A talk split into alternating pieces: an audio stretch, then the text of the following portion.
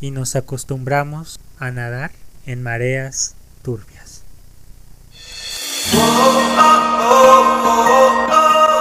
Y bienvenido a este nuevo podcast llamado Al ritmo de la vida. Yo soy Víctor Márquez y espero me acompañes a lo largo de esta gran jornada y aventura que yo tengo con ustedes. Yo soy un joven de 22 años que busca con mi voz a motivar e inspirar a la gente a que logre sus metas personales, sueños, aspiraciones, con simples palabras, experiencias desde mi corazón, para que tú puedas allá afuera lograr lo que muchos de nosotros no logramos o no hacemos. Vamos a una velocidad demasiado rápida, pero olvidamos que cada uno de nosotros a su propio ritmo. Ahora sí, comencemos. Bienvenido gente a este segundo episodio de este podcast.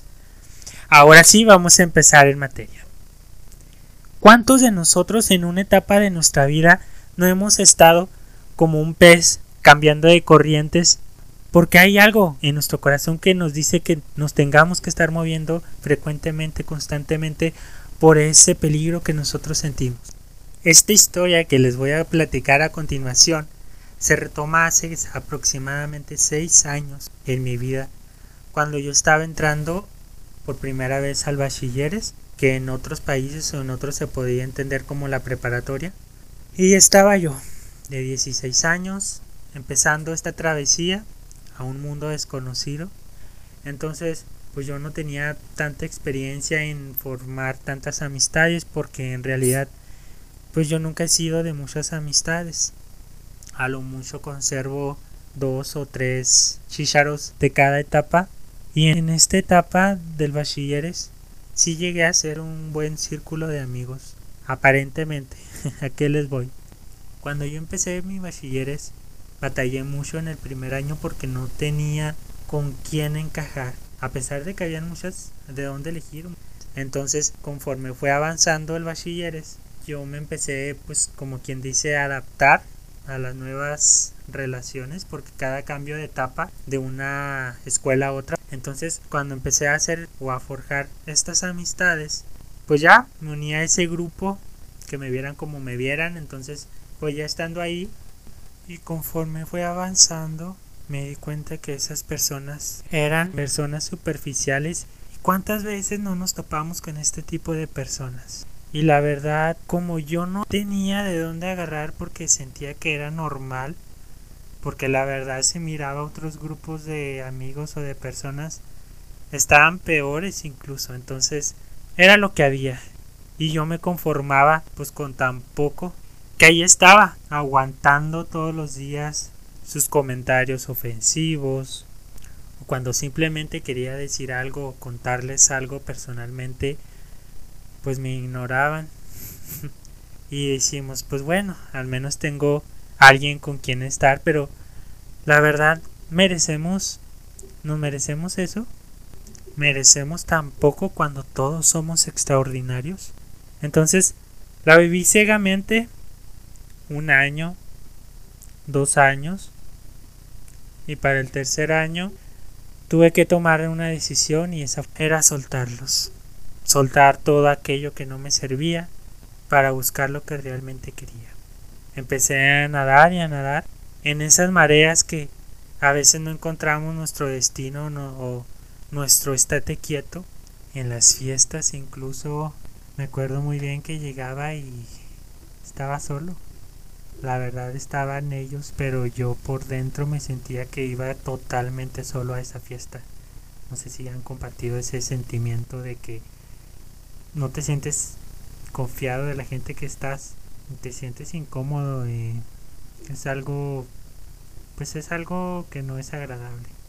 Hasta que me di cuenta el valor de mi amistad, de mi persona, de lo que debía buscar, de gente que me inspirara y no me restara. Pues fue un aprendizaje que me dejó, hasta la fecha lo puedo decir, muy marcado y sin ese aprendizaje no sería la persona que soy ahora mismo. Cuando pasaron esos años turbios, entré a la universidad y encontré a esas personas que tanto estaba anhelando desde hace mucho tiempo, a mis mejores amigos, amigas, de la vida, se puede decir, hasta el momento que han sido lo mejor que me ha pasado en esta, en esta corta vida. Me frecuentaban, se interesaban en mis conversaciones, en lo que les tenía que decir, nos la pasábamos bien en las fiestas, me preocupaba yo por ellos y ellos por mí. Y eso es lo hermoso de la amistad, de las relaciones, de que haya un interés de uno mismo y de ellos. Un interés mutuo. Se siente tan chingón tener ese tipo de gente a nuestro alrededor porque ahí están para cualquier cosa. Si nos sentimos tristes, ahí van ellos a sacarte de la tristeza y te animan y te dan consejos y te hacen reír. O simplemente cuando quieres despejar y ya no quieres saber nada de la vida, ¿sabes qué? A la chingada.